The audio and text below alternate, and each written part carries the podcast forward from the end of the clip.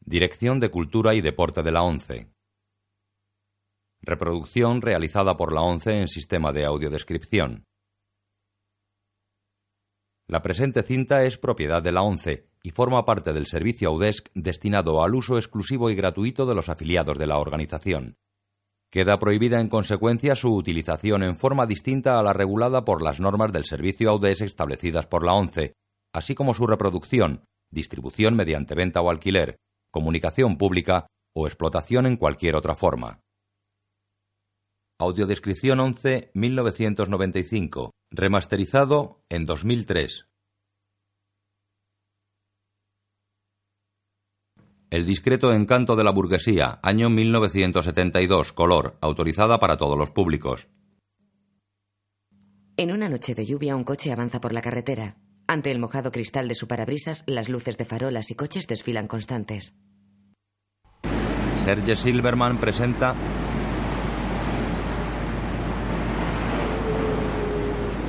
un film de Luis Buñuel. El discreto encanto de la burguesía.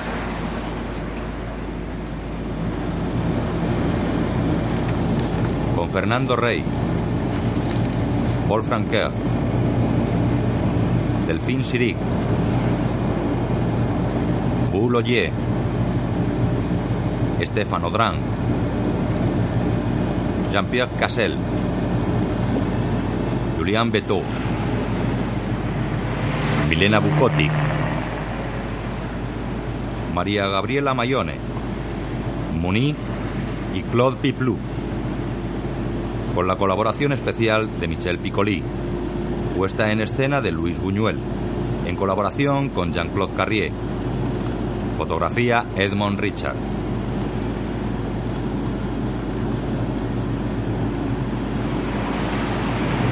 El coche es grande y lujoso al estilo americano. Llega ante una mansión. El chofer uniformado baja quitándose la gorra y abre la puerta a los viajeros. Dos señores maduros, don Rafael y François de Benoît, y dos señoras rubias de tono elegante, la señora de Benoît y su hermana Florence. El hombre más alto y delgado con barba en forma de perilla está interpretado por Fernando Rey.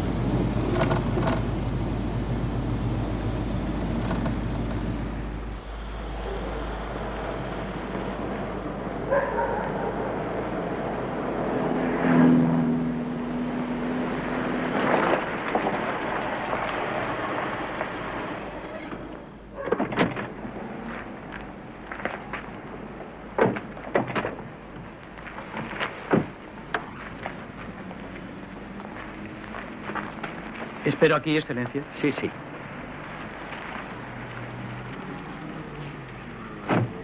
Los cuatro viajeros se dirigen a la casa cuyas luces interiores están encendidas. El hombre más grueso se aproxima y llama al timbre.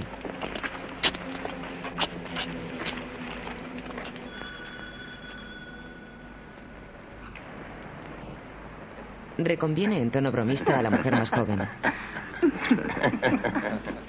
Abre la doncella. Entran a un gran salón. Buenas noches, Excelencia. Buenas noches. Buenas noches. Buenas noches. Buenas noches. Ni siquiera hay fuego en la chimenea. ¿Y la mesa todavía no está puesta? Sin embargo, son más de las ocho. Baja la dueña de la casa. Don Rafael le besa la mano. Buenas noches, querida Liz. Don Rafael, ¿qué tal está? Muy bien. Qué placer volver a verla. Alice. François le besa la mano. ¡Qué sorpresa! No esperaba verles esta noche. ¿No nos esperaba? No, esta noche no. ¿Cómo que no? No. Mañana, tal y como quedamos. ¿Mañana? Sí. Pero Paris nos invitó para esta noche, estoy seguro. Oh, es imposible. En fin, la prueba es que no está Henry. Habrá ido a una cena de negocios. Es extraño. Muy extraño. Yo estaba allí cuando nos invitó. Es imposible. De todos modos, mañana yo no puedo. No hubiera Permítame, podido aceptar. señora. Tengo una cena en la Embajada de Colombia. Miren, verdaderamente no sé qué decirles. Yo les invitaría a compartir mi cena. Lo que ocurre es que no tengo nada preparado. Lo siento muchísimo. No tiene por qué excusarse. No es nada. Un pequeño malentendido. ¿Quieren sentarse? ¿Tomar una copita? Sí, sí. No, no. No se moleste, por favor. Nos vamos. Eh, por cierto, conozco un sitio muy bueno a unos cuantos kilómetros de aquí donde he comido otras veces. Vamos, les invito. Buena idea. ¿Quiere acompañarnos? No, no, es usted muy amable, pero ni siquiera estoy arreglada. Oh, eso le importa, es un sitio muy sencillo. Bueno, de todas formas me voy a cambiar. No, no, venga como está. Cogen sus abrigos y sombreros y salen. El coche llega ahora a la puerta de un restaurante de carretera. Tiene las luces apagadas.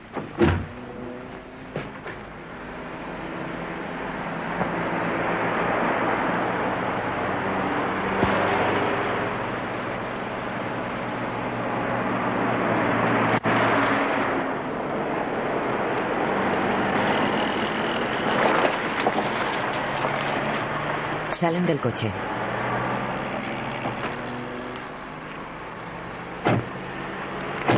Miran con extrañeza la oscuridad del edificio. Simón pone el abrigo sobre los hombros de Alice. No me parece muy alegre.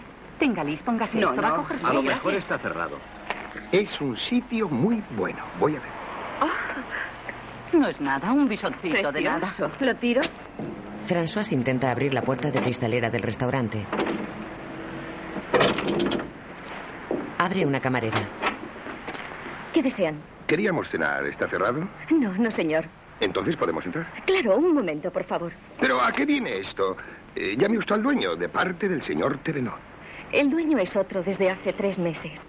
Entonces, buenas noches. No, no, no. Hagan el favor de entrar. Alice, Entran. El restaurante está vacío.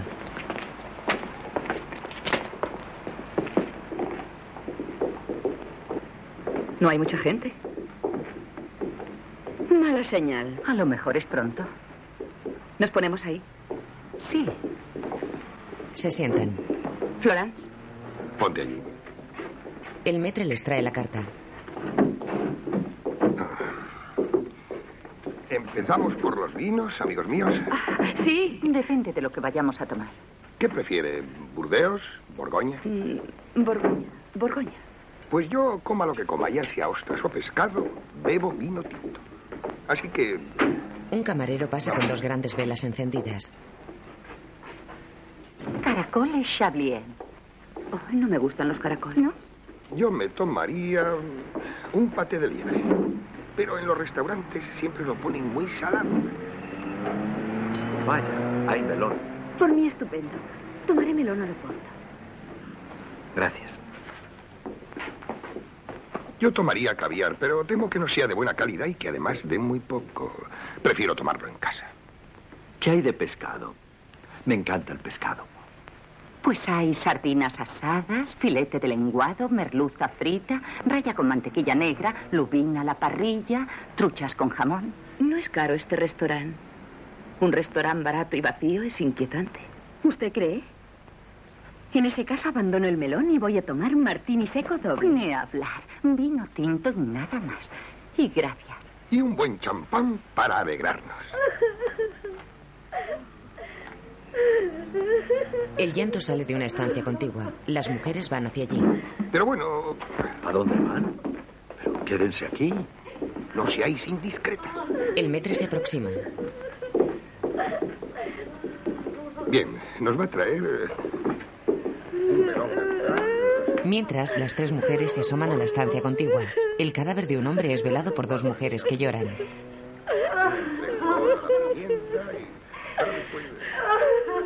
Simón se dirige a una camarera. Luego se acercan las otras dos y el metre.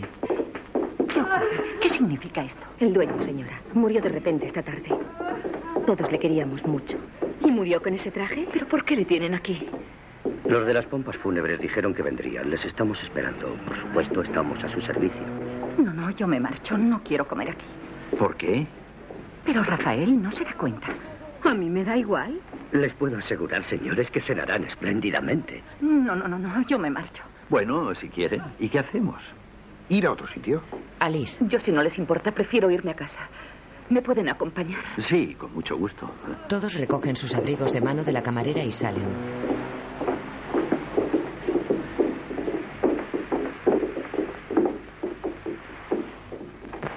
Al día siguiente, vista exterior de la Embajada de la República de Miranda, supuesto país hispanoamericano. El embajador es don Rafael, el cual está en su despacho leyendo una revista.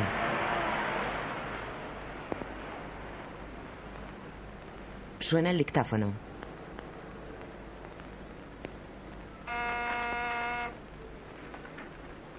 Sí, El señor Senechal y el señor Tebeno han llegado, Excelencia.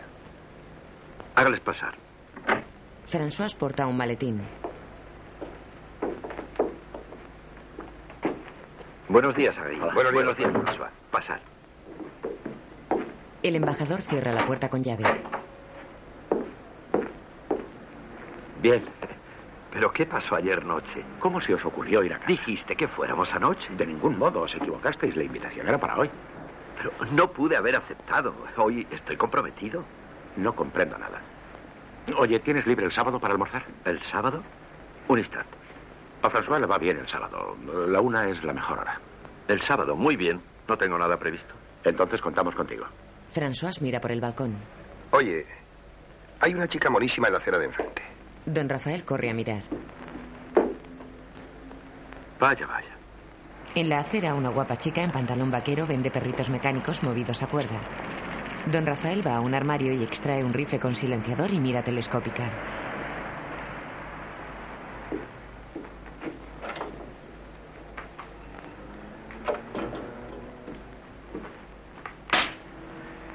Lo carga y abre el balcón.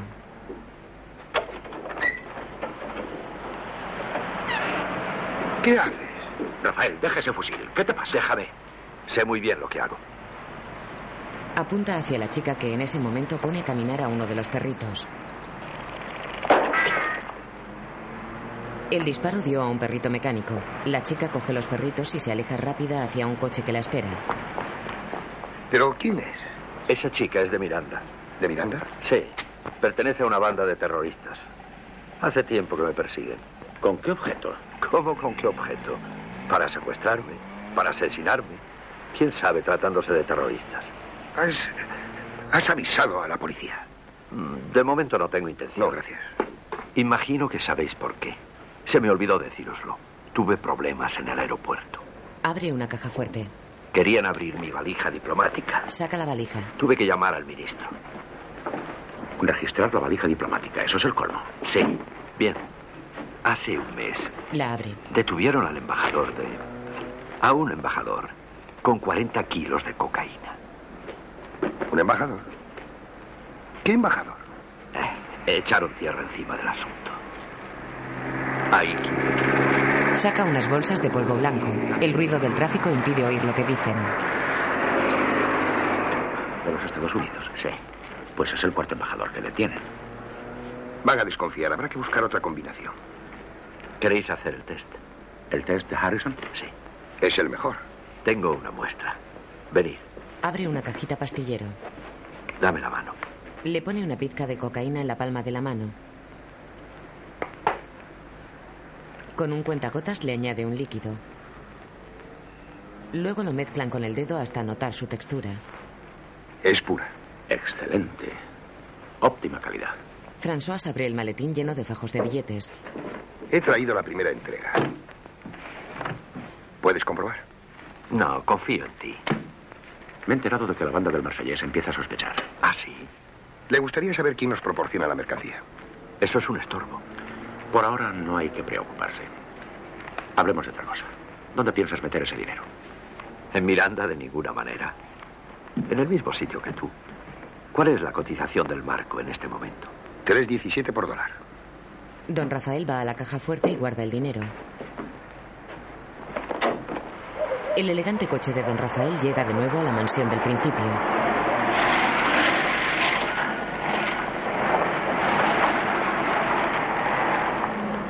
Atraviesa el seto de la entrada y un gran jardín lleno de arbustos y pinos. Se detiene y de él descienden Florence, Simón, su marido François de Benoît y Don Rafael.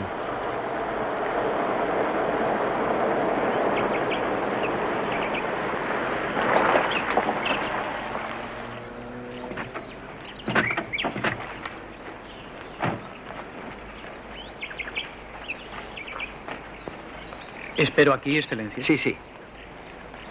Suben la escalera del porche de piedra y allí se detienen admirando el jardín.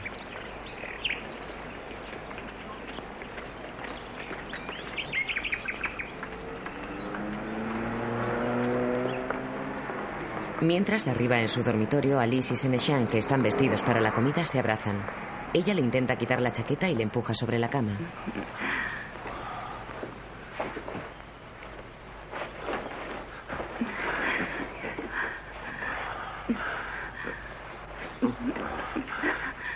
Espera, espera, espera. Él se incorpora, se quita la chaqueta, se afloja la corbata y se lanza sobre ella. Abajo la doncella recibe a los invitados. ¿El señor y la señora están? Sí, Excelencia, voy a avisarles. Los invitados se internan en el gran salón. Don Rafael muestra a Florence una esfera armilar. Mm, qué bien huele. Apuesto a que es Bolovan Financier. Decía usted la explosión demográfica. ¿Qué? Mire, se lo voy a explicar. Esto es la Tierra. Ve. Este es el zodíaco. Arriba el matrimonio continúa su lucha con la ropa.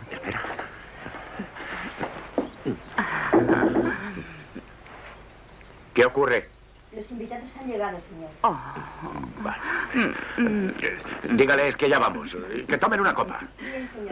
Pueden esperar cinco minutos, ¿no? No, no, no, no. Es imposible. ¿Pero por qué? Gritas demasiado, ya lo sabes. Oh. Ella se levanta desilusionada. Entonces, ¿qué hacemos?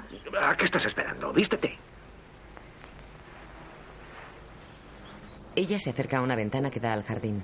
La abre. La doncella baja al salón.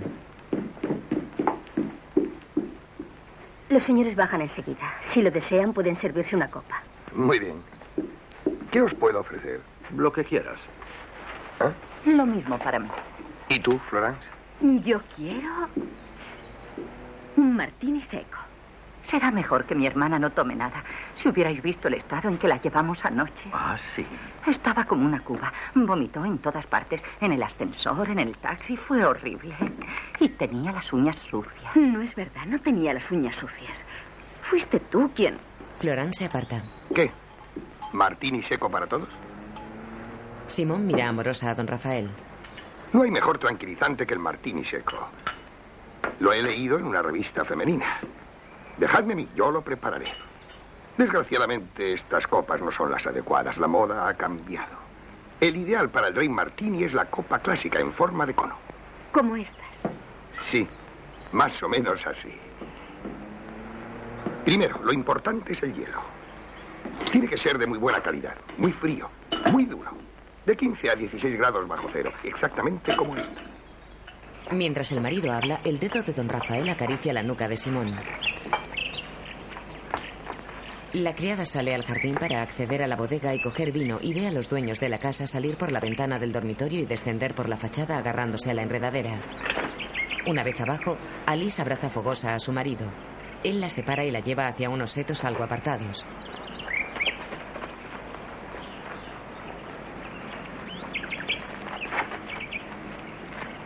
Al llegar ante el seto, Alice se echa sobre el césped y comienza a quitarse las ligas. ¿Qué haces ahí?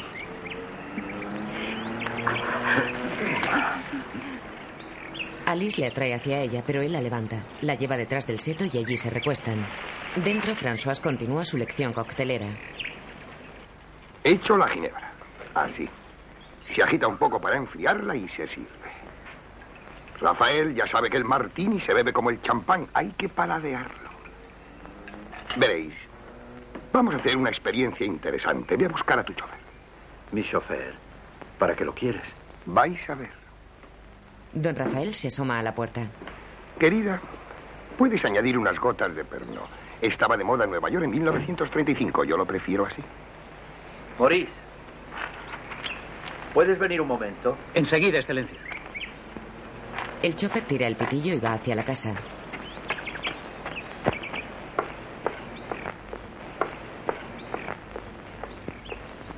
Pasa.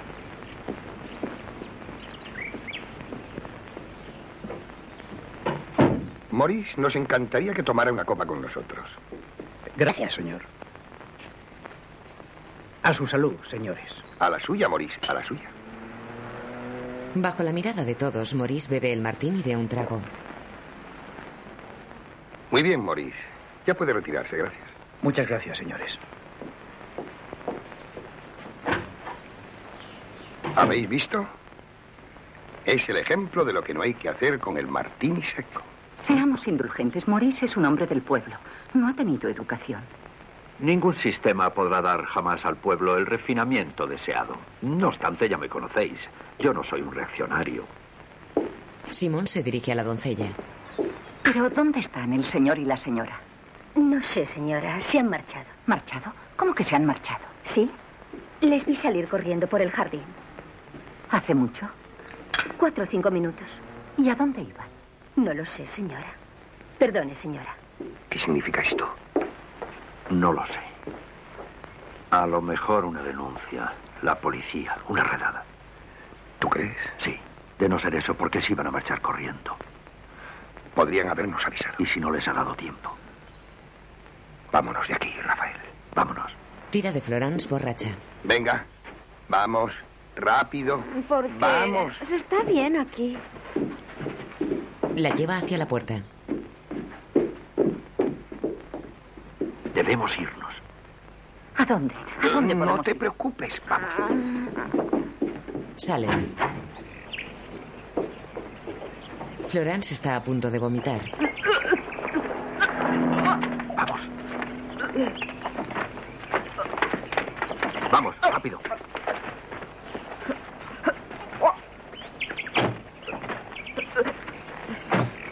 En marcha. Deprisa.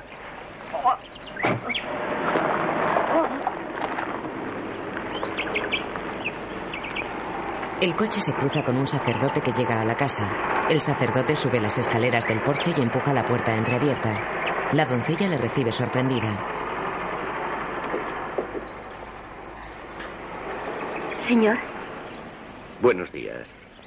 Soy Monseñor Dufour, el obispo de su diócesis. ¿Están el señor y la señora Senechal? no, monseñor, no están aquí. Ah, ¿y dónde están? Pues no sé. Tenían invitados a comer y todo el mundo se ha marchado. ¿No van a volver? Supongo que sí, monseñor. Ah, ¿Puedo esperarles? Naturalmente. Gracias. Me gustaría sentarme un rato, si no tiene inconveniente. Estoy muy cansado. No faltaría más, Gracias. monseñor. ¿Ha venido a pie? Sí. Tenía un coche, pero lo vendí en beneficio de los pobres. ¿Quiere usted beber algo? No, gracias. No bebo. Dime, hija mía, ¿cómo te llamas? Dímelo. Inés. Dime, querida Inés, ¿eso que he visto a la izquierda al entrar es la vivienda del jardinero? Ah, sí, monseñor. Pero el jardinero fue despedido la semana pasada. Sí, ya sé, ya sé. Eh, Con su permiso, tengo que hacer en la cocina. Ve, ve, por favor. Al quedar solo, el obispo va a la caseta del jardinero y entra.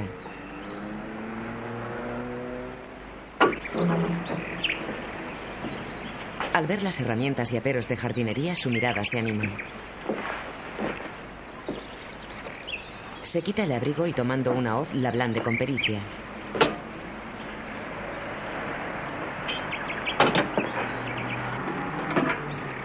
Coge la ropa de faena del jardinero y se prueba el sombrero de paja.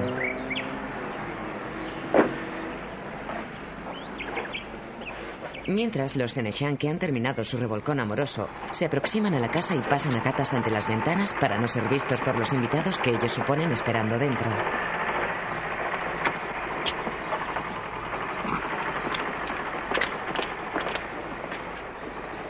¿Qué les vamos a decir? Ya ante la puerta principal se arreglan la ropa y aún entre besuqueos entran.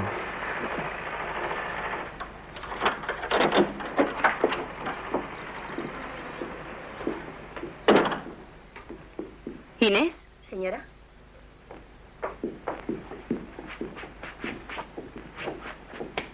¿Dónde están?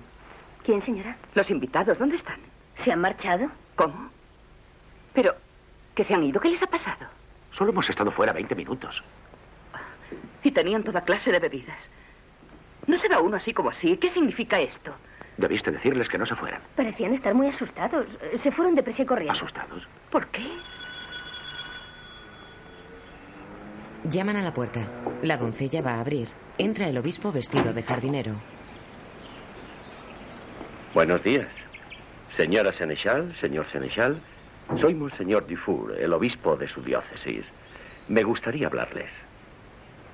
¿Qué dice usted? Eh, sí, es verdad. Monseñor llegó hace un momento. Le hice pasar y me ha dicho que... ¿Pero qué burla es esta? Eh, Márchese de una vez. Vamos, fuera de aquí. Fuera.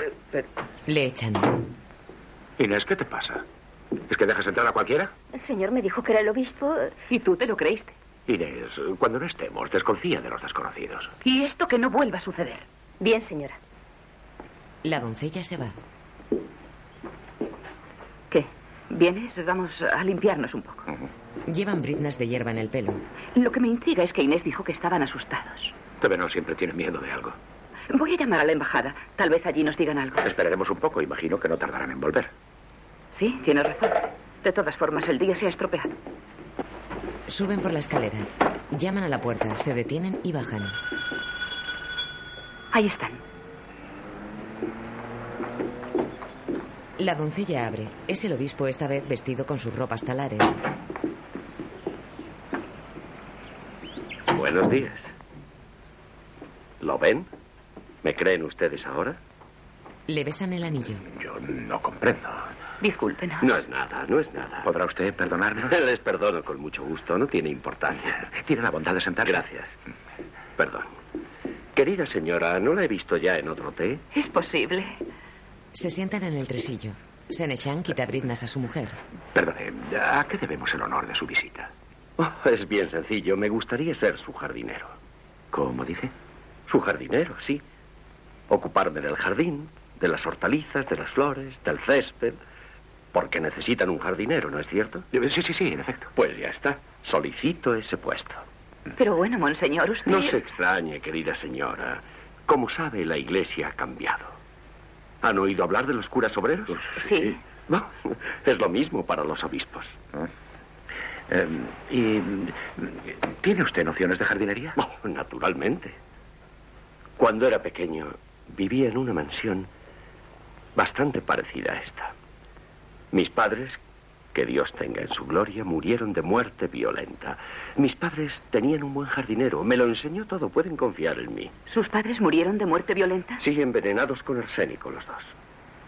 ¿Quién lo hizo? Nunca descubrieron al culpable. ¿Y cuáles son sus pretensiones? La tarifa sindical, ni más ni menos. Quiere decir que nuestro antiguo jardinero no estaba sindicado. Tal vez. Pero yo quiero estar en regla, ¿comprenden? ¿Qué? ¿Me aceptan? Se levantan. Eh, De acuerdo. ¿Cuándo quiere usted empezar? Pues enseguida, si quiere enseguida. Perdón, disculpe. eh, Tiene una brizna de hierba en el pelo. Ah, bueno, es que hemos estado... eh, eh, Vamos. Le sigo. Hasta luego, señora. Hasta luego. Senechan y el obispo salen.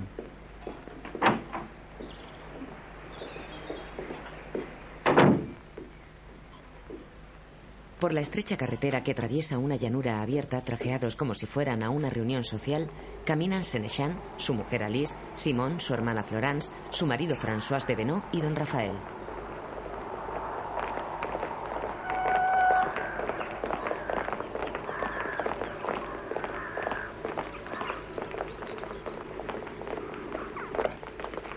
En un suntuoso salón de té, una orquesta de cámara compuesta por viejecitos ameniza la tertulia de los clientes.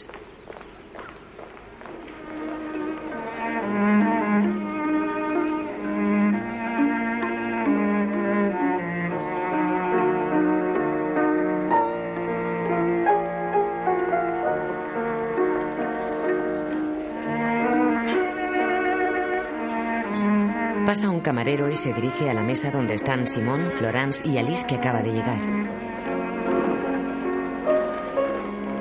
¿Qué desean ustedes, señoras? Tres tés, por favor. ¿Con leche o limón? Yo con limón. Yo también. Un poco de leche, por favor. Muy bien. Florence mira inquieta hacia la orquesta. No puedo soportar ver a ese músico. ¿A quién? El del violonchelo. ¿Por qué no le gusta el violonchelo? Me horroriza. ¿No te importa cambiar el sitio, por favor? De ningún modo. Florence cambia su lugar con el de Simón de espaldas a la orquesta. Vaya, a mí el violonchelo es un instrumento que me gusta mucho. La sonoridad. el- Ya lo han suprimido en casi todas las orquestas, ¿sabe? Fíjese.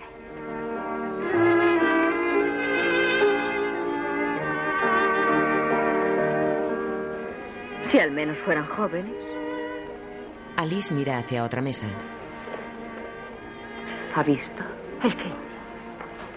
El militar que está sentado allí. Giran sus caras hacia él. Es un teniente. ¿Le conoces? No, ¿por qué? No deja de mirarnos desde que hemos llegado. No le conozco. Yo tampoco. El teniente nota sus miradas. ¿Se han fijado en su aire tan melancólico? Él se levanta, se cuadra y se sienta. Es verdad, pero los tenientes suelen ser así. Y realmente no lo compré. Eh, Señoras, no saben cómo lo siento, pero no nos queda té. ¿Cómo que no hay té? No es posible. Hoy hemos tenido muchos clientes y acabamos de servir el último té. De modo que no hay té. No sabe cómo lo siento. ¿Desean otra cosa? Pues si ya no les queda té, tomaré un café. Yo también. Y yo con un coñac. Señorita, no servimos alcohol. Entonces tráiganos tres cafés. Muy bien. El camarero se marcha. El teniente se levanta y se aproxima a la mesa de las damas. Saca una tarjeta y se la entrega. Permítanme que me presente. Me llamo Iber de Roscaen, teniente de caballería. ¿Puedo sentarme en esta mesa? Pues, naturalmente. Gracias. Se sienta, mira a Alice. Señora, ¿ha tenido usted una infancia dichosa? Sí, sí, muy dichosa. ¿Y usted, señora? Yo también, yo... Solo tengo buenos recuerdos. Pues yo no. He tenido varios complejos. El complejo de Euclides, el complejo Mi de... infancia fue trágica. ¿Me permiten que se la cuente? ¿Aquí ahora? Sí, es un poco larga tal vez, pero es interesante. Bien, si quiere. Me acuerdo que tenía 11 años. Iba a ingresar por primera vez en la academia. El teniente de niño, el sastre, le prueba su primer traje militar. ¿Qué tal? ¿Las costuras no te molestan? Abróchate bien la camisa. Eso es. Ya está. El haya se le aproxima austera. Muy bien. Su padre quiere verle ahora. Venga. Entran en el despacho del padre. El niño va tieso y con la gorra en la mano al estilo militar. Su hijo, señor. Retírese. Date la vuelta. Anda un poco. El niño tieso va hasta el fondo del cuarto y vuelve. Muy bien. Y ahora escúchame. Tu madre ha muerto y yo soy responsable de tu educación. Vas a entrar en la academia militar donde la disciplina es dura, pero es preciso que sepas que es para tu bien.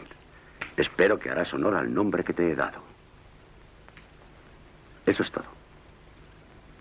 El padre sigue escribiendo. El niño sale a un oscuro pasillo donde juguetea balanceándose de pared a pared.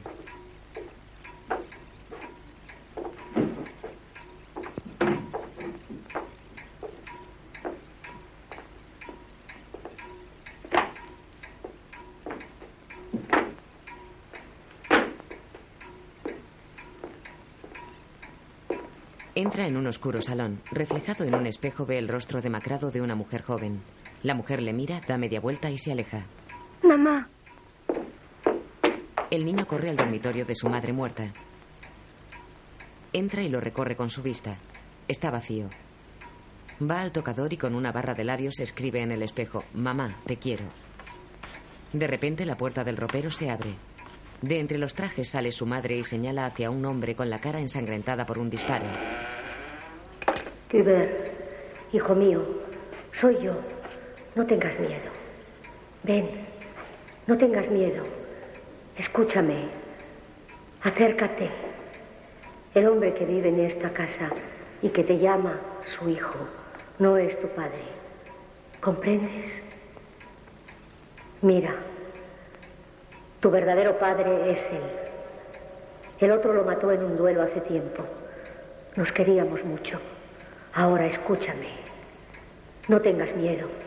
El que dice ser tu padre acostumbra a levantarse todas las noches para beber un vaso de leche. En el armarito del cuarto de baño encontrarás un frasco azul. Coge ese frasco y esta noche cuando se duerma, vacíalo en su vaso. Es la última cosa que te pide tu madre. Adiós, hijo mío. El niño coge el frasco del armario del baño. Después el padre se incorpora en la cama, enciende la lamparita y bebe el vaso de leche. Hay tormenta.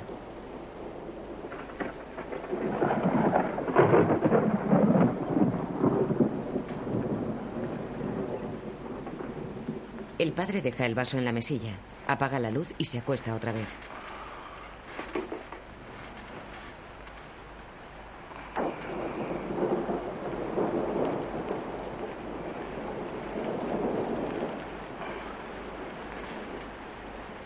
El padre se incorpora de nuevo, enciende la luz y se remueve intranquilo.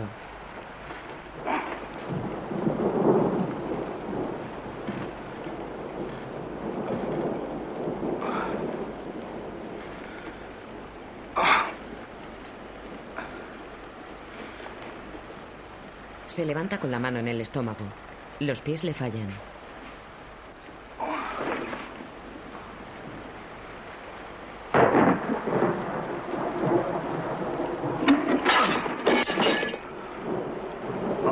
Derriba la lámpara y cae sobre la cama. Vuelve su rostro sudoroso y ve junto a él a su esposa muerta y al amante con el rostro ensangrentado. De vuelta al salón de té. Y yo unos días más tarde me fui a la academia militar, donde me esperaba una vida apasionante. Se aproxima al camarero. Lo siento, señoras, pero ya no nos queda café, ¿Cómo? ni leche. ¿Nos está tomando el pelo? En absoluto, señora. La verdad es que hoy hemos tenido una afluencia extraordinaria y no nos queda ni café ni leche. Pues entonces, ¿qué vamos a tomar? ¿Tienen ustedes manzanilla? No, señora. No nos quedan infusiones. Imagino que tendrán agua. Ni por supuesto. No faltaría más que eso. Pues tráiganos agua. El camarero se va. El teniente se levanta. Es increíble. Les agradezco su atención, señoras. Con su permiso me retiro. Como quiera, teniente. Y gracias. Simón mira el reloj. Oh, Dios mío, qué cabeza tengo. ¿En qué estaré pensando? Tengo una cita. Disculpadme. Nos veremos uno de estos días. De acuerdo, hasta pronto, Simón. Simón va hacia la puerta. El teniente se levanta y la abre.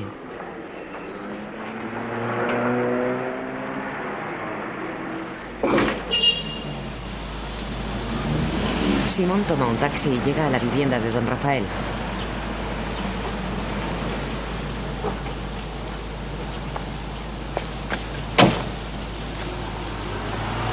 Él está en bata de seda colocando una botella en la champanera.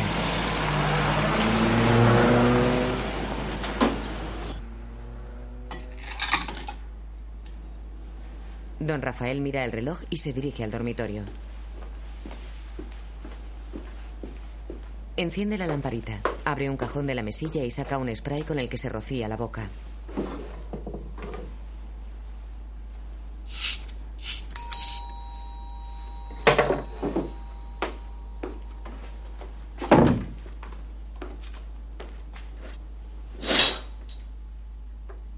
Cierra la puerta y las cortinas del dormitorio y se acerca a la puerta.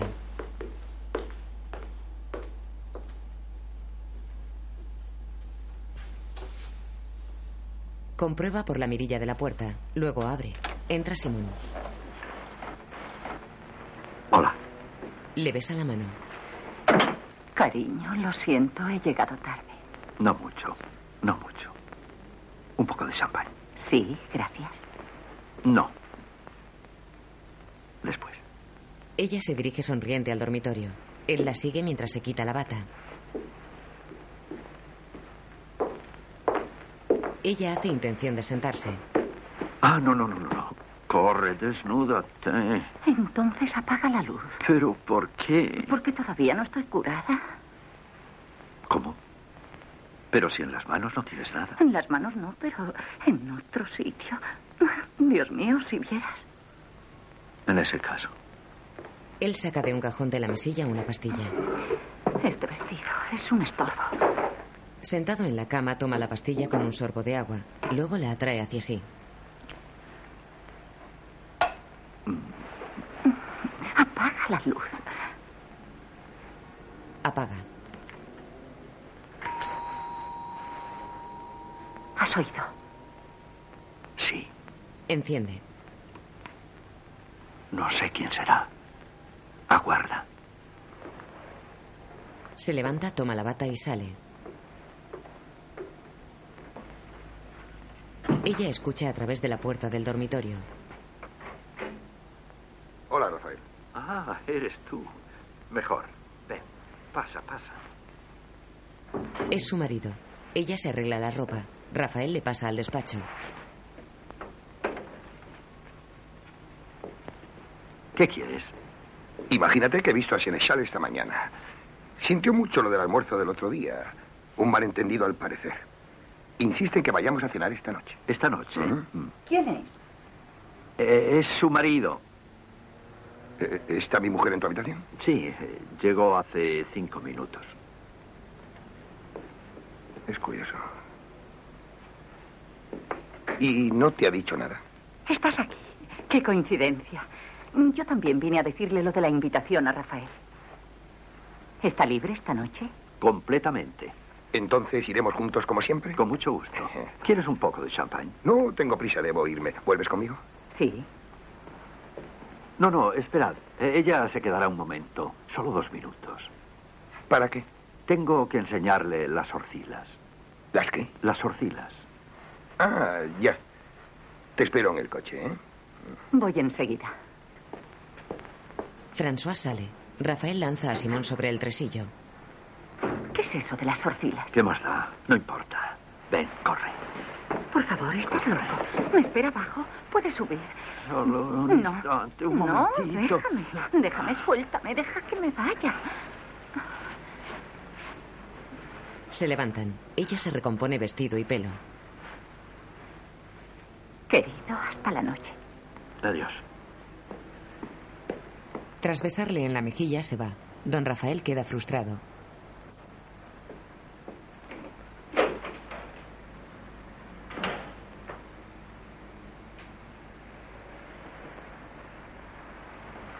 Va hacia el balcón, retira el visillo y ve cómo Simón llega hasta el coche junto al cual le espera su marido. Les ve discutir. Luego entran y parten.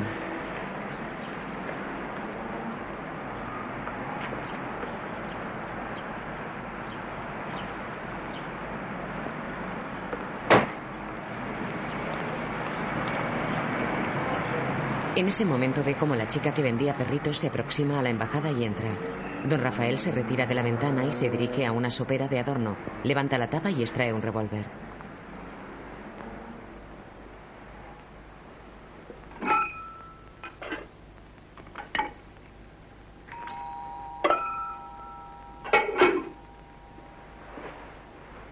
Don Rafael sale por la puerta de servicio.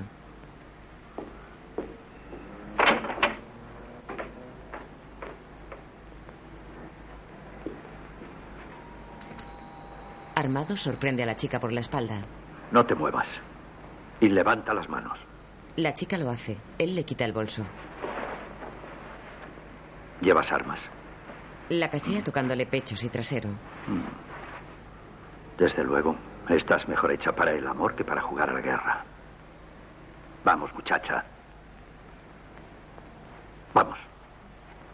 La introduce por la puerta de servicio. Ya dentro, los pies de la chica, enfundados en pobres zapatillas, se mueven nerviosos. Me tomas por un granuja. Sería incluso socialista, si los socialistas creyeran en Dios. ¿Qué edad tienes? Por toda respuesta, ella arroja una lámpara contra la chimenea. Tú y tus amigos jamás ganaréis. La violencia no conduce a nada. Yo siempre lo digo. Serías una buena ama de casa. Aquí está el pan, la lechuga, la llave de los sueños. Está vaciando el bolso de la chica. Encuentra una pistola. Se la guarda en la cintura. Caramba. Hombre prevenido vale por dos. Mm, ¿No estás de acuerdo? ¿Un poco de champán? Sirve. ¿Tienes hermanitos? Le ofrece una copa. Ella la coge y la lanza contra la chimenea. Le acaricia un muslo. En el fondo, tenemos las mismas ideas. La bomba y la polución, por ejemplo. ¿Tú estás en contra? Pues yo también. ¿Estás a favor del amor libre? Yo también. Ella le aparta con violencia. Su voz es tapada por la sirena. Ah, no, no, no, no, no. No estoy de acuerdo. Si Mao ha dicho eso, significa que no ha entendido a Freud. Deja el revólver. Y en definitiva, pensándolo bien, la única solución a los problemas de la miseria y del hambre es la solución militar. Ella lo coge. Ya harás la experiencia en Miranda, cuando te veas obligada a abrirte de piernas ante todo un batallón de infantería. Él gira, ella le apunta. ¿No estás de acuerdo? ¿Mm? Dispara sin balas. ¿Y ahora? El tuyo seguramente tiene balas. puesto que has venido a matarme. Podría fácilmente desembarazarme de ti. Legítima defensa. Pero te voy a demostrar que soy generoso. La puerta está abierta. Vete. ¿Mm? Vete. Tengo una cena esta noche. Debo prepararme. Vete. La chica corre a la puerta y sale. Don Rafael va al balcón y lo abre.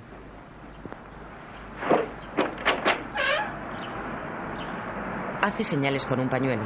Desde la acera de enfrente, dos hombres con gabardina las ven y corren a apostarse junto a la puerta de salida.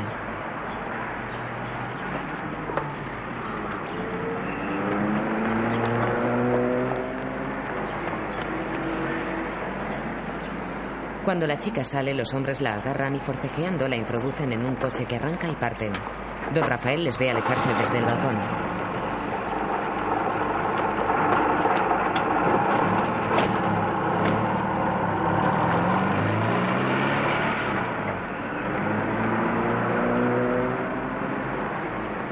En casa de los Senechan, las doncellas están preparando la mesa. Mientras los señores beben y departen en el tresillo que hay enfrente de la chimenea. Senechan acerca un vaso a François. Florence dibuja símbolos políticos con las manos. Mm. Gracias. ¿No sabes qué es el MIF? Ah, no, yo las siglas, ¿sabes? El Movimiento Internacional Femenino. ¿Conocéis el símbolo del MIF? No. Es este. Tan absurdo como todos. Fascista, comunista, Victoria y Cristo es nuestro Señor. Y Morituri te salutan. Rafael, ¿puede venir un momento? Se acercan al obispo. Permítanme que les presente. Don Rafael Acosta, embajador de la República de Miranda. Monseñor Dufour. Monseñor. Excelencia. Enseguida pasaremos a comer. Mientras tanto, ¿quieren tomar algo? Excepcionalmente tomaría un poco de whisky, pero muy poco y con soda. Rafael, No, nada, gracias. Me alegro de haberle conocido. Ya sabe que tenemos una importante misión en Bogotá. Bogotá está en Colombia, monseñor. Es verdad, está en Colombia. Me confundía, no conozco la República de Miranda, pero he oído decir que es un magnífico país. Ah. La cordillera de los Andes, la Pampa. La Pampa está más bien en Argentina, monseñor. Tiene razón, la Pampa, claro. Eh, Sin embargo, debería saberlo. Hace poco vi un libro sobre América Latina. Había unas fotos estupendas de sus antiguas pirámides. Ah, ¿De nuestras pirámides? sí. Eh, no tenemos pirámides en Miranda. Las hay en México, en Guatemala, pero en mi país no. ¿Estás seguro? Eh, completamente. Cuando guste, señora. Tras el aviso de la doncella, Alice se dirige a los invitados. por favor, podemos pasar a la mesa. Rodean la mesa adornada con candelabros y un centro de rosas rojas. Monseñor. Gracias. Rafael, usted a mi izquierda. El obispo bendice la mesa. Tras la dueña, todos se sientan. Los últimos, los caballeros.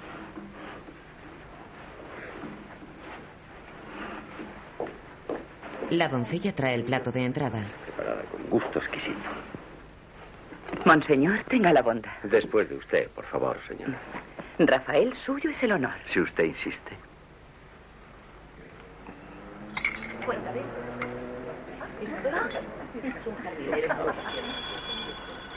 ¿Quién puede venir a estas horas?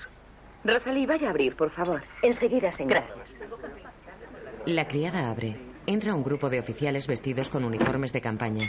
Se paran en el centro y saludan militarmente. Habla el coronel.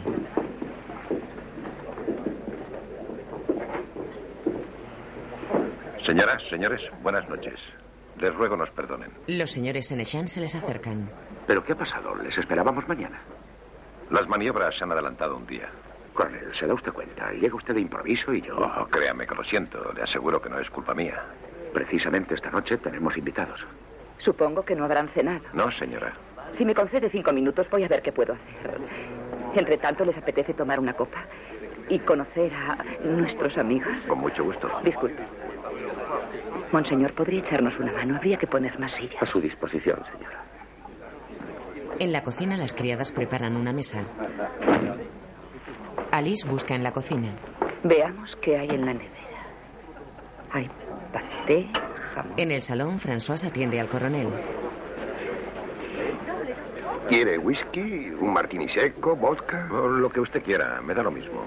Un martini. Muy bien. Se vuelve hacia don Rafael. Realmente lo siento. El señor Senechal aceptó albergarnos con ocasión de las maniobras como el año pasado. No pensé que hubiera invitados esta noche. ¿Mexicana? Congo. Muy buena. ¿Es usted oficial de infantería? No, no, de caballería. Perdón. Pero, ¿qué está usted fumando, coronel? Eh, marihuana, ¿le, le apetece? No, no, gracias. ¿Excelencia? De ninguna manera. Yo encantada. Florence coge el porro y da una calada. Luego lo pasa a un oficial joven. El obispo, vestido con una chaqueta de pana, baja sillas del piso de arriba. Alice se dirige a él. Esas sillas no. ¿Eh? Bueno, voy a buscar otras entonces. Sí.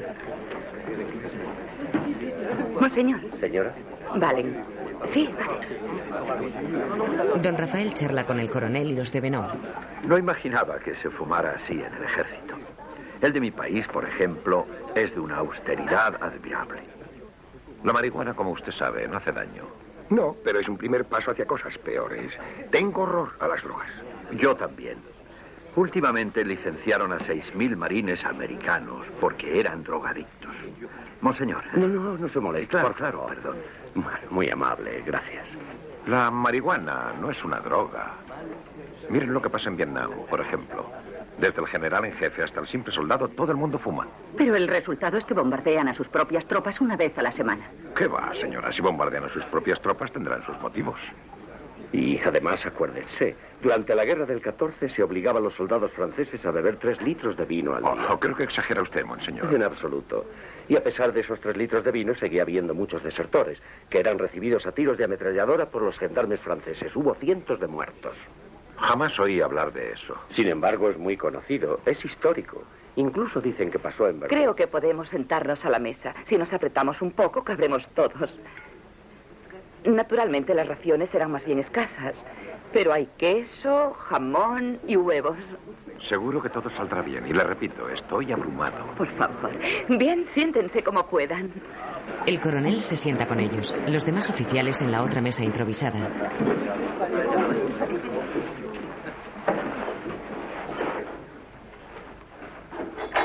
¿Un poco de foie gras, coronel?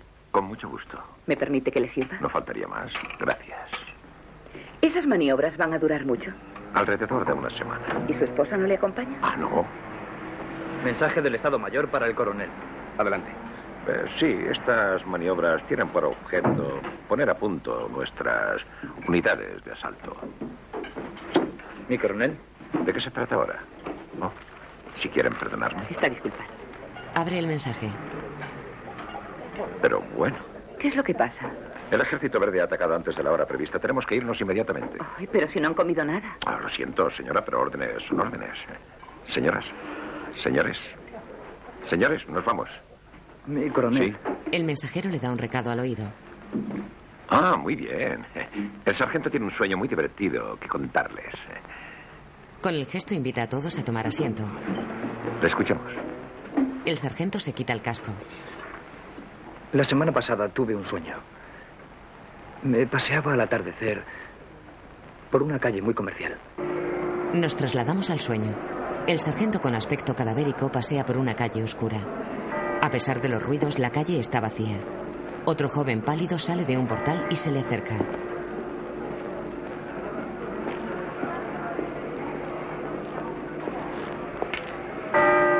¿Qué haces tú aquí? ¿Y tú? Yo vivo aquí. ¿Desde hace mucho? Eh, unos seis años, creo. ¿Y tú? Yo acabo de llegar.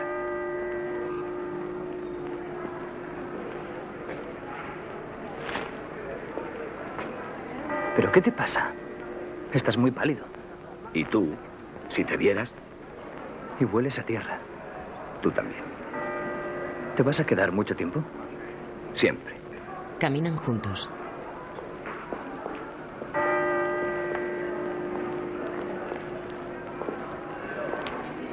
El joven se detiene. Espérame aquí un momento. Tengo que comprar una cosa. Te espero. Entra en un local. Se acerca otro joven también pálido. Vaya. Hola. Hola. Dime, ¿no estabas con Ramírez hace un momento? Sí. Porque era él, ¿verdad? Sí. ¿Y no sabes que Ramírez murió hace más de seis años? Pues sí, es verdad. Tienes razón. ¿Cómo es posible? No lo sé. Me lo encontré. Me sorprendió mucho. Me dijo que vivía aquí. Pero es cierto, ahora que me acuerdo, hace mucho tiempo que murió. Ha entrado ahí. Voy a llamarle. Espera un momento. Entran en el mismo local que el anterior. El sargento gira y ve venir a una joven pálida con pelo largo y túnica blanca.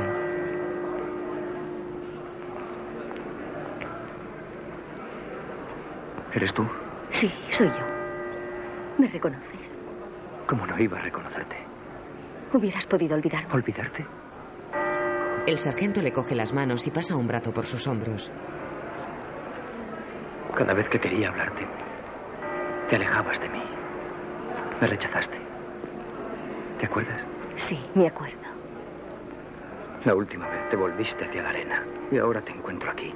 Vienes hacia mí. ¿Por qué tan tarde? No lo sé. Tenía ganas de volver a verte. Te he buscado en esta masa oscura. Desde que estoy aquí, te busco. Ya nada nos separará. Nada. Como en un recuerdo, unas paladas de tierra caen sobre el cuerpo muerto de la joven. Hace solo un momento encontré a un viejo amigo. Espérame, voy a buscarlo. Me gustaría que le conocieses. Te espero. El sargento entra en el mismo local de los anteriores jóvenes. Está lleno de siniestros trastos polvorientos. El resto de una vela arde sobre una barandilla. No hay nadie.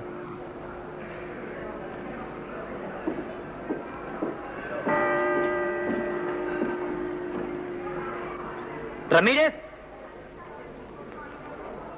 ¡Ramírez!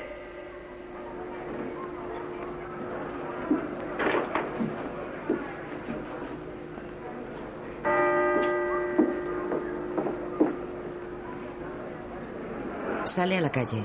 Está vacía. La mujer ha desaparecido. Mira a todos lados. ¿Dónde estás, madre? Te busco entre las sombras.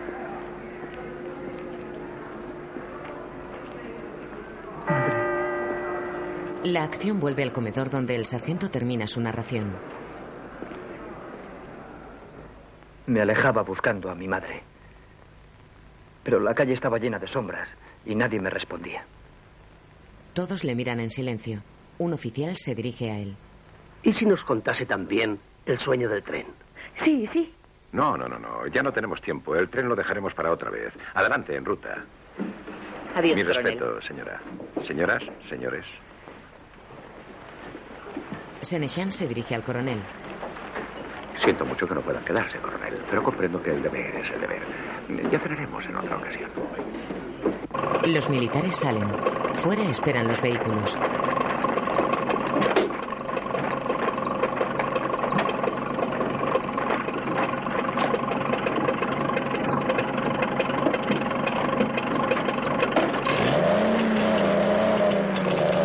Parten. Dentro están cabizbajos. El obispo habla.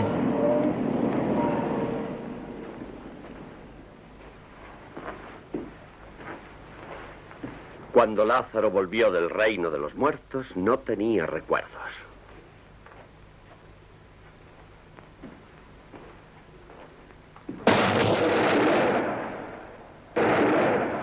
¿Qué es eso? Habrán empezado las maniobras. Espero que respetarán la casa. Voy a prepararles algo caliente.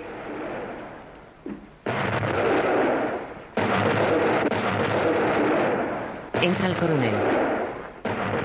Buenas noches. Soy yo otra vez.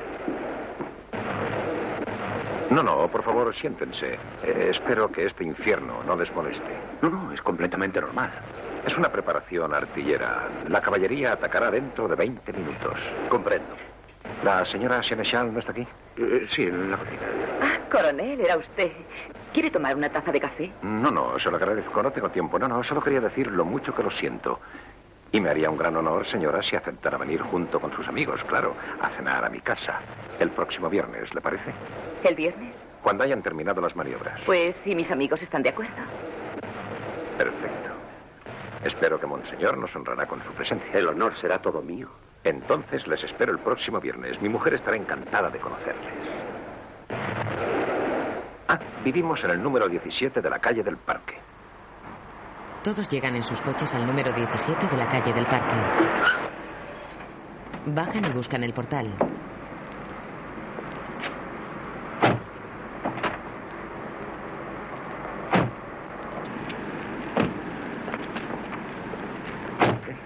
Creo que hemos llegado. Hemos llegado, Monseñor.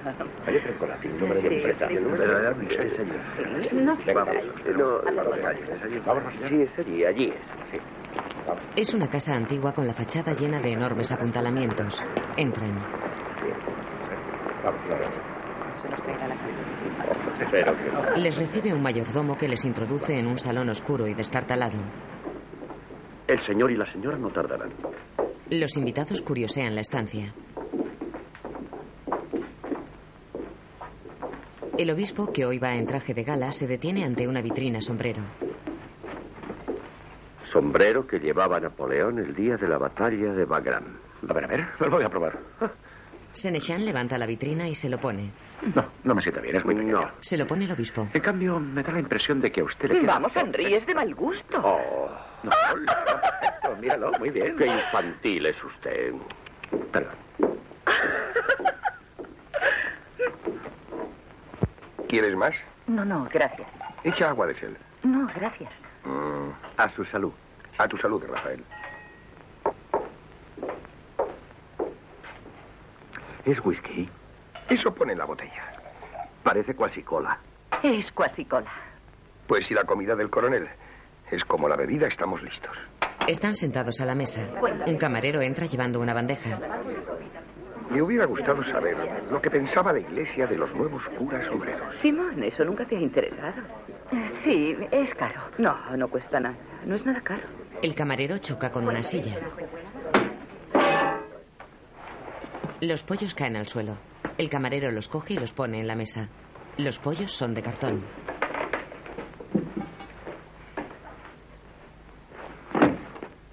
¿Qué significa esta broma?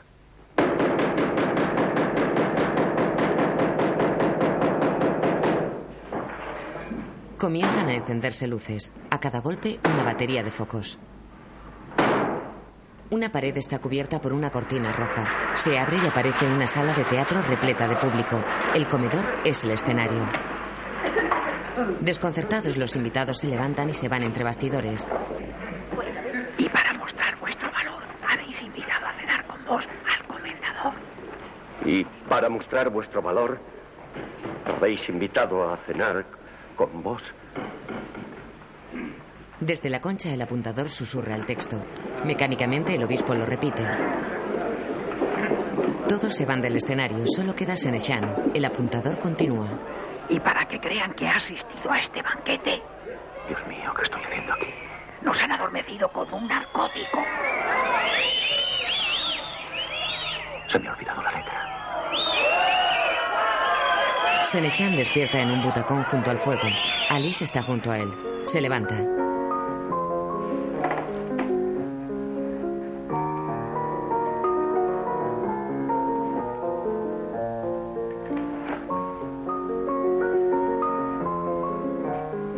¿Qué te pasa?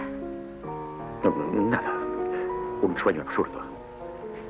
Íbamos a cenar a casa del coronel y nos encontrábamos en un escenario. ¿Y qué? Eh,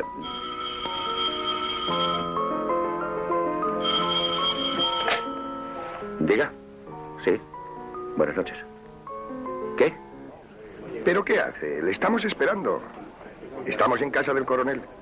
Ah, temíamos que le hubiera pasado algo. No, no, no, ya vamos. Es que me quedé dormido. Eh, v- Vamos enseguida. En casa del coronel, Florán se prueba el gorro de Napoleón. La casa es diferente de la anterior. ¿Cómo me encuentras, Rafael? Siniestra. Es un sombrero ligeramente afeminado. Oh, excelencia. Napoleón, ¿usted cree? Bicornios llevados por Napoleón en la batalla de Bagram. Yo he visto tres en Francia. Me sorprende. ¿Otro whisky, excelencia? Gracias. Disculpen. La mujer del coronel atiende a los invitados. Ah, amigo mío, ¿otro porto? No, gracias, querida señora. Tengo Ah, aún. Llegan los señores Senechan. La mujer del coronel les recibe. Querido amigo, estoy encantada de verle. Empezábamos a inquietarnos. Respeto, señora. Disculpe nuestra. Oh, por favor, buenas, Buenas noches. Vengan a sentarse. ¿Les apetece tomar algo? Si no le importa, para mí un escocés. ¿Y la señora? Un dedito de Oporto.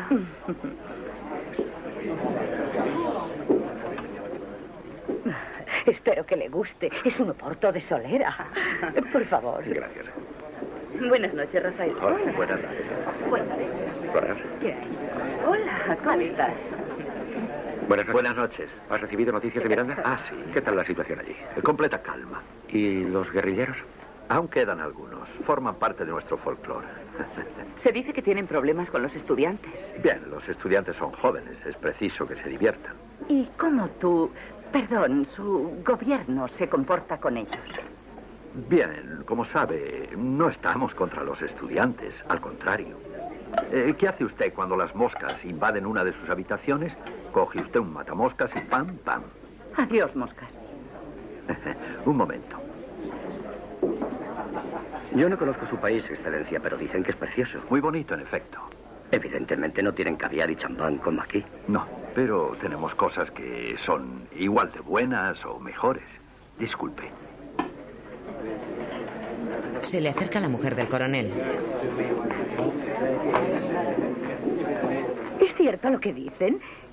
¿Que en algunas regiones de Miranda existe aún una miseria horrible? No, Oh, no, me cuesta creer que el muro entre pobres y ricos se ensancha cada día, Excelencia. Ah, no, les han engañado. Nuestro país está en plena expansión económica Ah. y las cifras lo demuestran. Disculpen. Sí. Se le acerca un oficial joven. Perdone, Excelencia. Le he oído hablar de su país. Me interesan mucho los problemas de administración. ¿De qué quiere que hablemos? Pues, por ejemplo, me han dicho que es frecuente en su país sobornar a un juez o a un policía.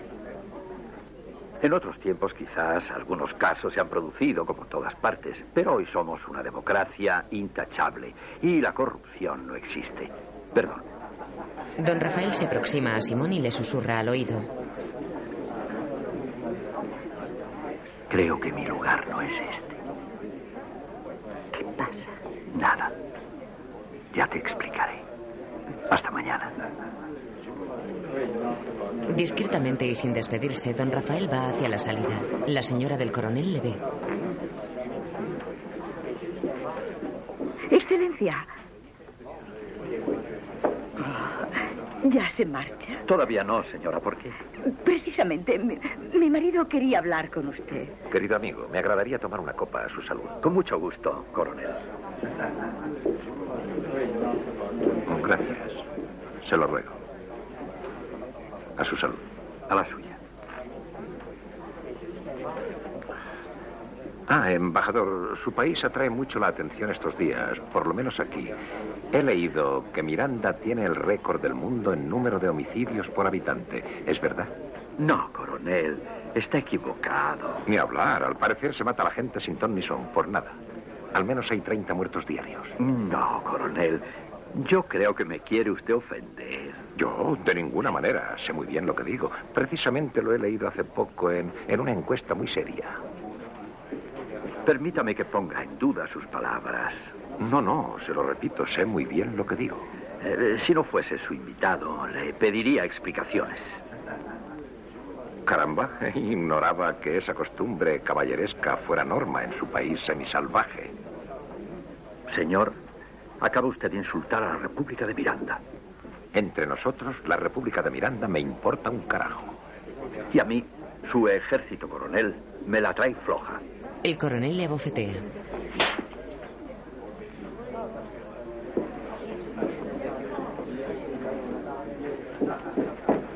¿Pero qué ha pasado, Jean-Paul? Yo no he oído nada. Cálmese, mi coronel, se lo suplico. El embajador es un hombre encantador, no lo compré. El embajador es un imbécil y lo trato como tal. No, no, no. Debe tratarse de un Vamos, malentendido. Vamos, cálmese, mi coronel. Eh, cuéntenos, ¿qué ha pasado? ¿Le ha insultado? Es increíble. Perdón. Don Rafael aparta a Simón y a Liz. Saca su revólver del cinto y apunta hacia el coronel. Coronel.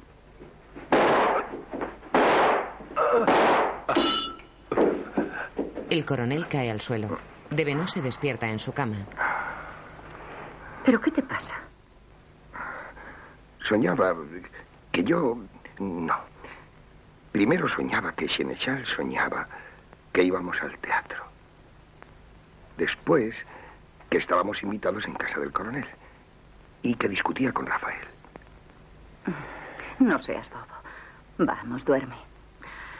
Cálmate, duerme.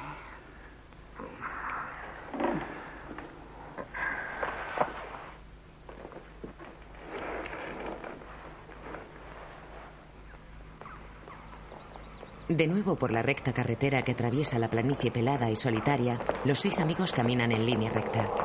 Shan se detiene a atarse el cordón del zapato.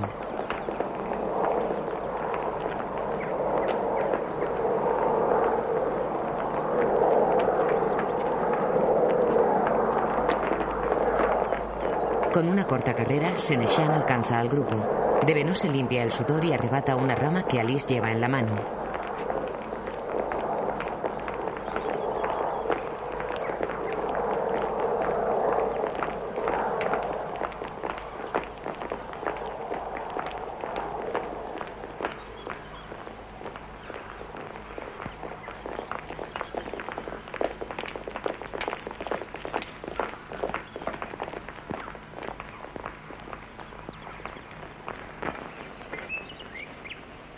En el jardín de los Senechan, el obispo jardinero planta flores. Se acerca a Alice. Buenos días, monseñor. Buenos días, señora. Las flores están preciosas. El parque jamás ha estado tan bien cuidado. Hago todo lo que puedo. Gracias, señora. A propósito, hoy tenemos invitados a comer. Espero que nos acompañará usted.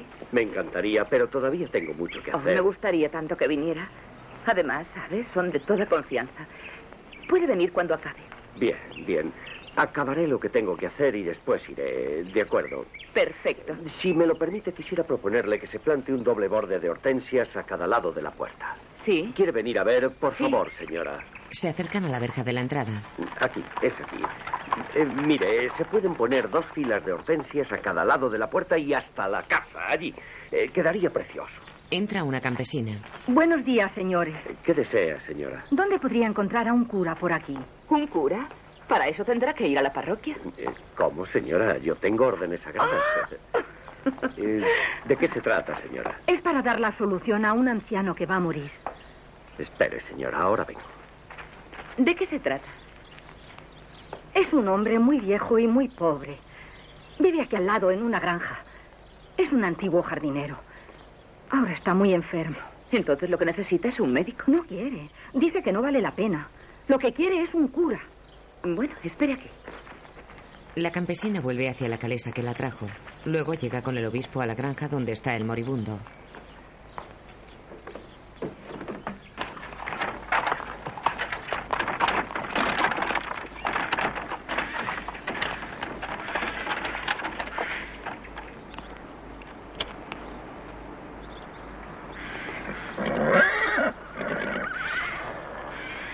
Bajan de la calesa. La campesina señala un barracón y se dirigen a él.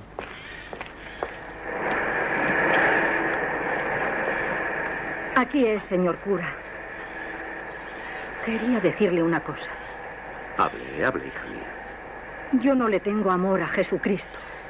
Oh, Desde que era pequeña le detesto. ¿cómo? Un Dios tan bueno, tan dulce. ¿Cómo es posible? ¿Quiere usted saber por qué? Oiga, eh, debo ver al enfermo. Ya seguiremos esta conversación. Tengo que llevar dos sacos de zanahorias. Cuando venga a buscarle se lo diré. El obispo gira hacia el barracón, abre la puerta y entra.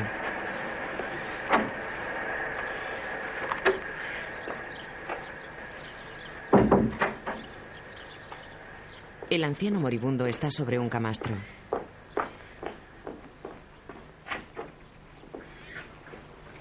¿Querías un sacerdote? Aquí me tienes. He venido a traerte el socorro de la religión. ¿Deseas confesarte? Sí, confesarme. Te escucho. Dime tus pecados. Se sienta junto a él. Padre, hace años cometí un crimen. Maté a un hombre y a una mujer.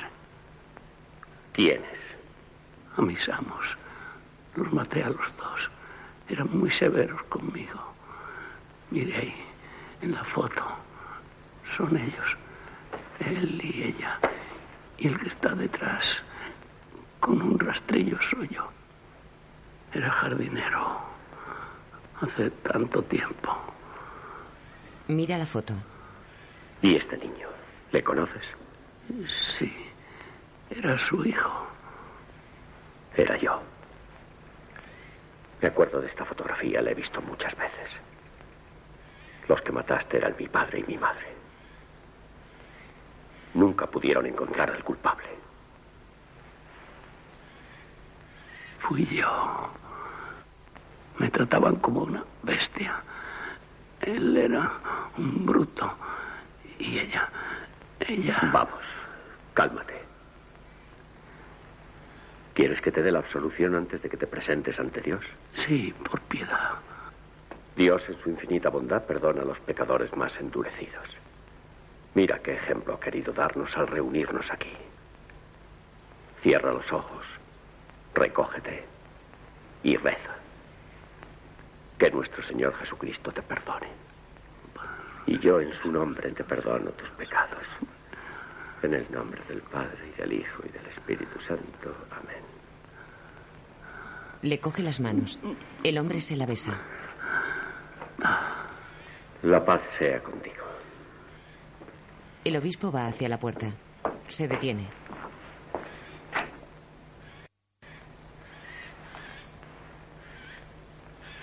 Mira hacia el enfermo.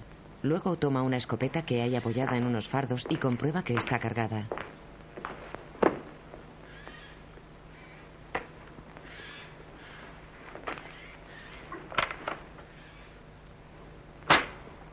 Apunta al enfermo y dispara. La perdigonada ha dado de lleno en el anciano que ahora yace muerto. Deja la escopeta y sale.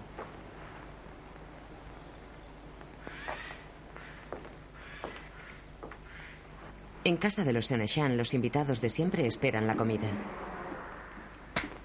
¿Quieren tomar algo o prefieren pasar a la mesa enseguida?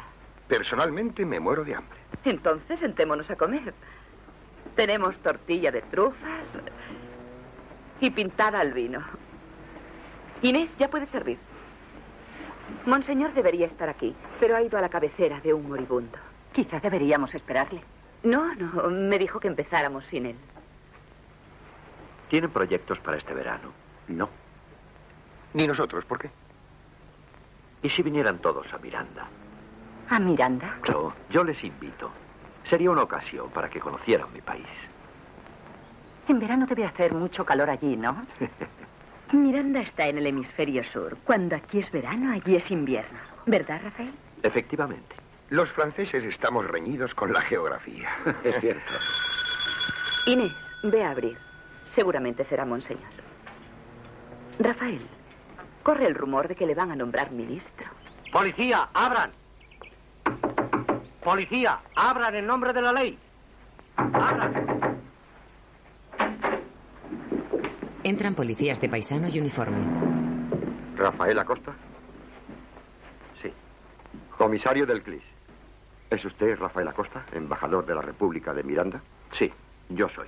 En nombre de la ley queda usted detenido. ¿Cómo? Queda detenido. No tiene ningún derecho. Los tengo todos. No está en el territorio de su embajada. Tenga. Este es el mandamiento judicial. ¿Y qué me dice de la inmunidad diplomática? ¿Inmunidad diplomática? No me diga. Vamos, llévenselo.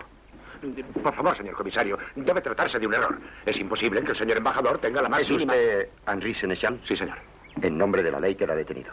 Esta detención es arbitraria e inadmisible. Hablaré con mis abogados. Nada de abogados. Vamos, llévenselo. Perdone, ¿es usted el comisario del Eclipse? Sí.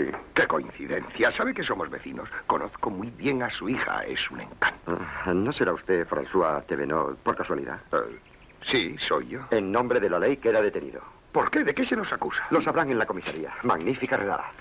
Pero Pero bueno, comisario, no se detiene a la gente así. ¿Qué significa esto? Las mujeres también, llévense a todos. Rápido. Venga. No me toque. No me... ¿Qué haces? Florán se resiste. ¡Suélteme! ¡Suélteme! ¡No será ciclista! Digo que no me toque. Y registren bien toda la casa, habitaciones, bodega, todo. Vamos, vamos.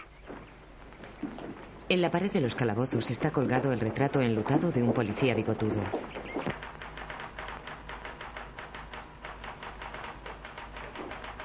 Dos gendarmes llegan al pasillo que da a las celdas. Señalan a los detenidos.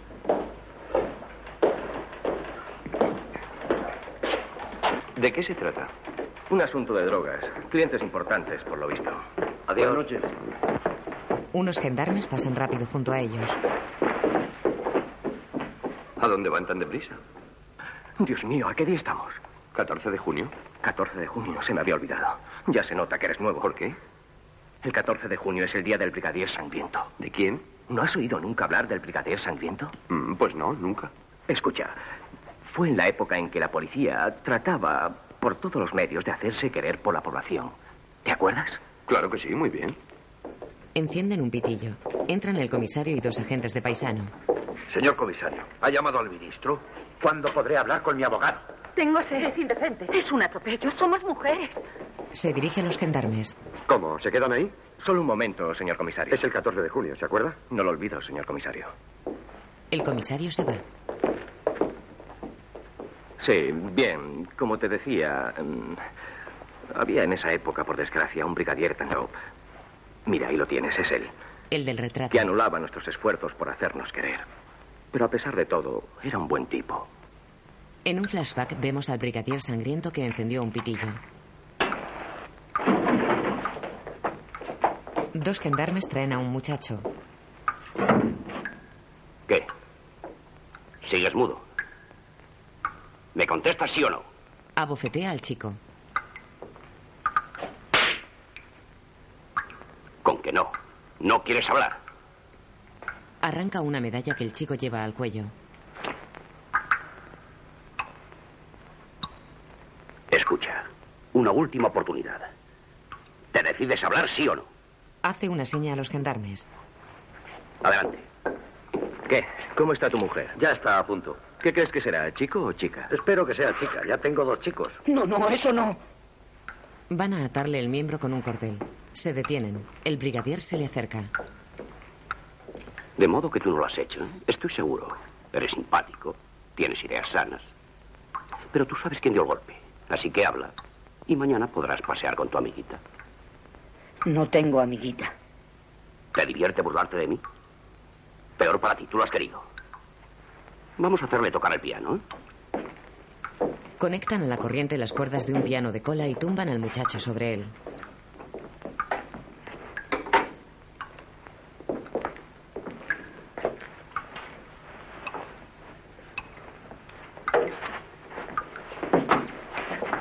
No, no. Vamos, vamos. Unas costillitas. Una vez tumbado, cierran la tapa sobre el chico. El brigada comienza a subir la palanca que aumenta la potencia de la descarga. ¿Qué? ¿Hablas? ¿No tienes nada que decir? Eleva la potencia. Del piano saltan enormes cucarachas que ruedan sobre el teclado. Volviendo al gendarme narrador. Así que un día, 14 de junio, le asesinaron en una manifestación. Y desde entonces, todos los años en la misma fecha, vuelve para redimirse. ¿Vendrá esta noche? Sí, seguramente. Tú quédate aquí si quieres, yo me marcho. No quiero encontrarme con el brigadier. Yo también me voy, espérame. Salen, dan las 12. El pasillo de los calabozos está oscuro y tétrico.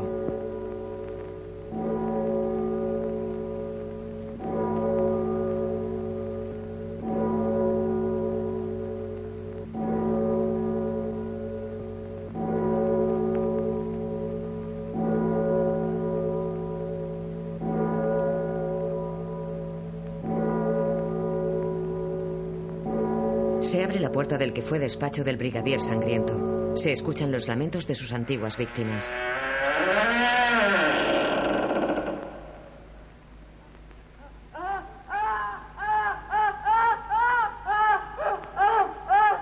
Con la cara ensangrentada y la ropa destrozada, el fantasma del brigadier sale del despacho y avanza inexpresivo hacia los calabozos.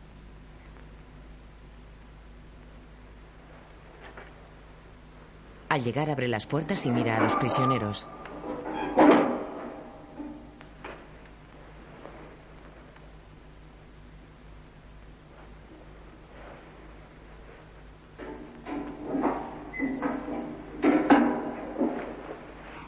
El comisario, que se había quedado dormido en un sillón de su despacho, despierta. Todo fue una pesadilla suya. No. Quietos. Que no se escape. Entra el brigadier sangriento. ¿Pero qué pasa, señor comisario? Ah, ¿Es usted? Sí. Estaba lavándome las manos y creí que me llamaba. No, no, estaba soñando que soltaba usted a los prisioneros. ¿Yo? Oh, bueno. ¿Y usted? ¿Qué cara tenía? Parecía un buey degollado. Eh, Los sueños a veces, realmente. ¿Diga? Bien, espere. Es para usted. El ministro del Interior quiere hablarle. El comisario se pone al teléfono. ¿Diga? Sí, soy yo.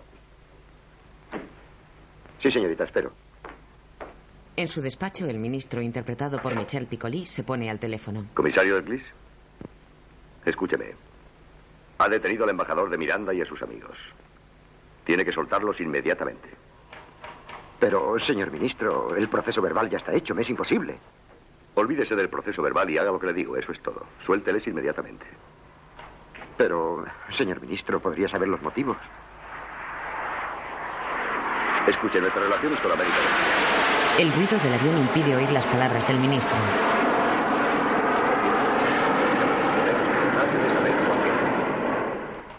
¿Cómo? Perdone, no le he oído. ¿Cómo que no me ha oído? Pues hablo muy claro.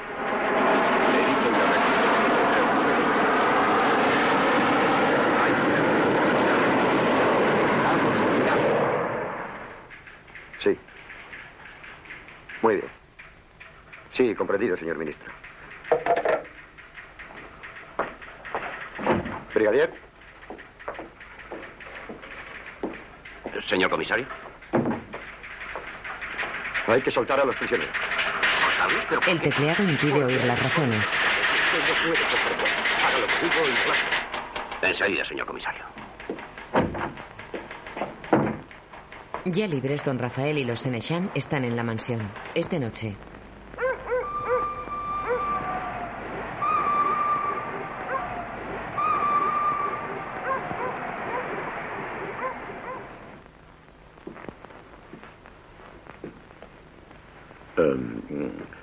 ¿Has hablado con el ministro? Sí, claro. Eh, le llamé para darle las gracias. Le invité a Miranda la próxima temporada. ¿Y qué? Hará todo lo posible por ir. ¿Qué hora es? Las nueve menos cuarto. Espero que no tarden, porque si no el asado se pasará. Deben ser ellos. Yo abriré. Alice va a abrir. Entran los de Benoît y Florence. Hola. Alice, Ah, no llegamos tarde, ¿verdad? En absoluto. ¿Cómo están? Bien, gracias. Simón. Hola, François. Hola, Loran. Qué guapa. Qué vestido más precioso. Gracias. ¿Qué tal? Hola, François. Hola, Rey. ¿Cómo estás? Hola. Hola, Rafael. Hola. Es un verdadero placer. Buenas noches. Estás muy guapa. Había unos embotellamientos horribles. Claro, es ¿Le gusta? sábado. Sí, de Un pensar regalo voy de a haber aniversario. salido antes. Nos hemos cruzado con 100 o 200 ciclistas. No sé. Bueno, al diablo los cócteles. Tengan la bondad de sentarse a la mesa enseguida, porque si no mi asado se va a pasar. Me parece muy bien. Me muero de hambre. Se dirigen a la mesa. Ah, les he preparado una sopita con hierbas del jardín. Es una idea Ah. magnífica. La he hecho yo. Colóquense como quieran. Eh, François, a mi derecha. Sí. Rafael, aquí. Gracias. Se sientan. Estuve a punto de no hacer sopa, pero después pensé, ¿una comida sin sopa es realmente una comida?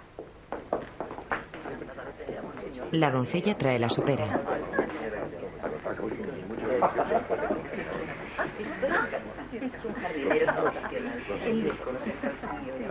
¿Qué, Inés? ¿Cómo le va con su novio? Hemos terminado, señora. ¿Terminado? ¿Por qué? Se fue al ejército por dos años. ¿Podría esperarme? Fue él quien no quiso. Dice que ya soy muy vieja. ¿Qué edad tiene? Ah, 52 años, señor. Claro. Es cierto, ya servía en casa de mis padres cuando yo era pequeño. Por cierto, he leído que esta mañana en Miranda han detenido a un nazi, un tal Fon, no sé qué, jefe de un campo de concentración. Al parecer era un auténtico carnicero. Permítame decirle que el llamarle carnicero me parece un poco excesivo. Yo le vi una vez y puedo garantizarle que se trata de un auténtico caballero. Eso no es incompatible. Se puede ser pobre y ladrón. Y rico y honrado, querida. ¿Cómo se vestía ese señor von no sé qué? ¿Le gustaban los animales? Solía pasearse con un perro muy grande. Ah, Se dice que hay muchos nazis ocultos en Miranda, ¿es verdad? ¿Les gusta la sopa? Mm, está deliciosa. Pueden añadirle un poco de sal si quieren. Seguro que está tan buena como siempre. Les dejo un momento. Voy a ocuparme del asado. Alice se dirige a la cocina. Entra y cierra la puerta. ¿Qué hora es? Las nueve y diez, señora. Puede retirarlo. Veinte minutos por libra es suficiente. La cocinera saca el asado. Alice lo prepara.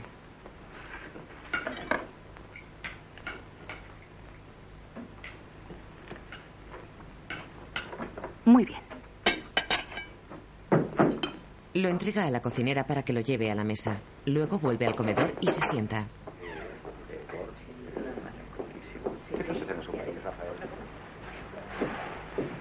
Ah.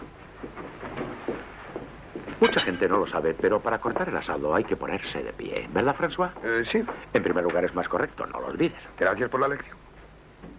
Dígame, Rafael, ¿cuándo nació usted? El 22 de febrero de 1920, Pues entonces es usted Piscis. con ascendente Sagitario. Ah, muy interesante. ¿Le sirvo, Simón? Con mucho gusto. Gracias. Pásame el plato de Rafael. Piscis Sagitario. ¿Sabe que la reunión de dos signos jupiterianos exalta la grandeza y la fuerza de su personalidad? Su natural trata de sobrepasar los límites de su yo. ¿Usted cree? François, ¿le gustan los frijoles? Sobre todo con aceite de oliva, me encanta. Se lo he puesto. Ah, pensando en mí. Rafael, Muchas gracias. Su asado es excelente. ¿No está muy hecho? Perfecto. Le gusta disfrutar ampliamente de la vida. Se siente atraído por grandes ideas y nobles proyectos. Su espíritu abierto le proporciona una vista sintética del universo. La próxima vez vengan a cenar a casa. Te gustarán mi caviar a la cuchara. Les encantará. Florence nos preparará su famosa mezcla de vodka y aquavit. Sí, sí, sí, sí. Su personalidad concuerda con su conciencia humanitaria, pero si quiere rechazar las ideas recibidas, tiene que reemplazarlas por una moral personal, Rafael. Siempre he hecho lo que me ha dictado la conciencia. Mm, ¿Un poco más de asado, Rafael? Sí, con mucho gusto. ¿Lo quiere muy hecho? Va, me da igual. Es delicioso, pero debo confesar que siento debilidad por los frijoles americanos en lata.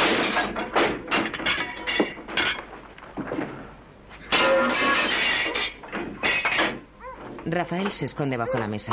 Unos hombres armados rompen la puerta y entran. Todo el mundo de pie. Señoras, todo el mundo de pie. ¿Qué significa esto? Las manos detrás de la cabeza. Y allí, al fondo. Vamos. Déjenos explicarnos. Han debido informarle mal. Todo el mundo al fondo. Al fondo. Y más deprisa. Cuando hayamos registrado toda la casa, habrá tiempo de discutir. ¿Pero qué es lo que va a hacer?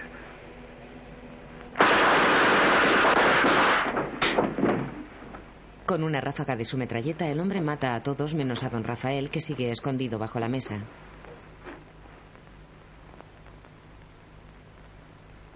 Bueno, tú por ahí. Tú por allá. Una mano de don Rafael sube hasta un plato para coger un filete. Mira.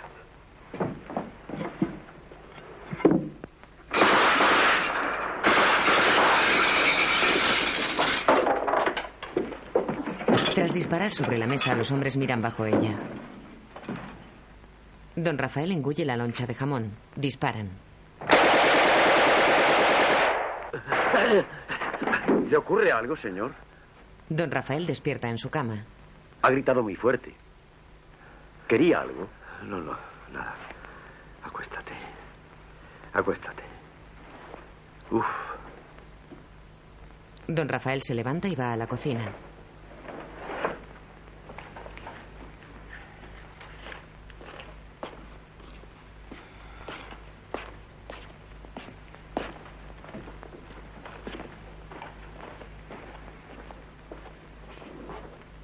Abre la nevera, saca los restos de un asado y come con gran voracidad.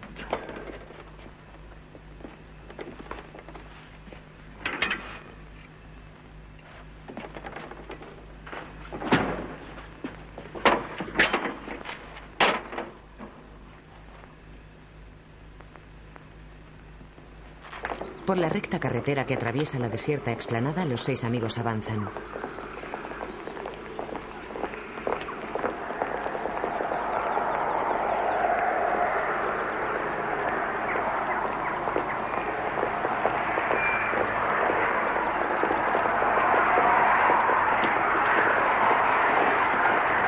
Caminan decididos e incansables por la estrecha carretera que se pierde en el horizonte.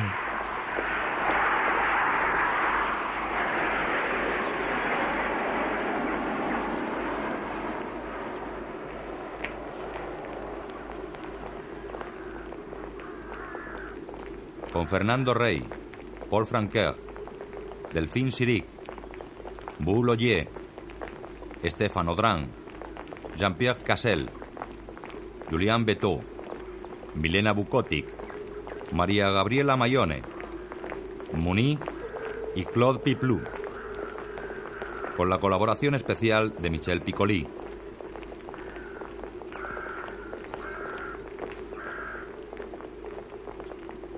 Guión audiodescriptivo en sistema Audes, escrito por Javier Navarrete.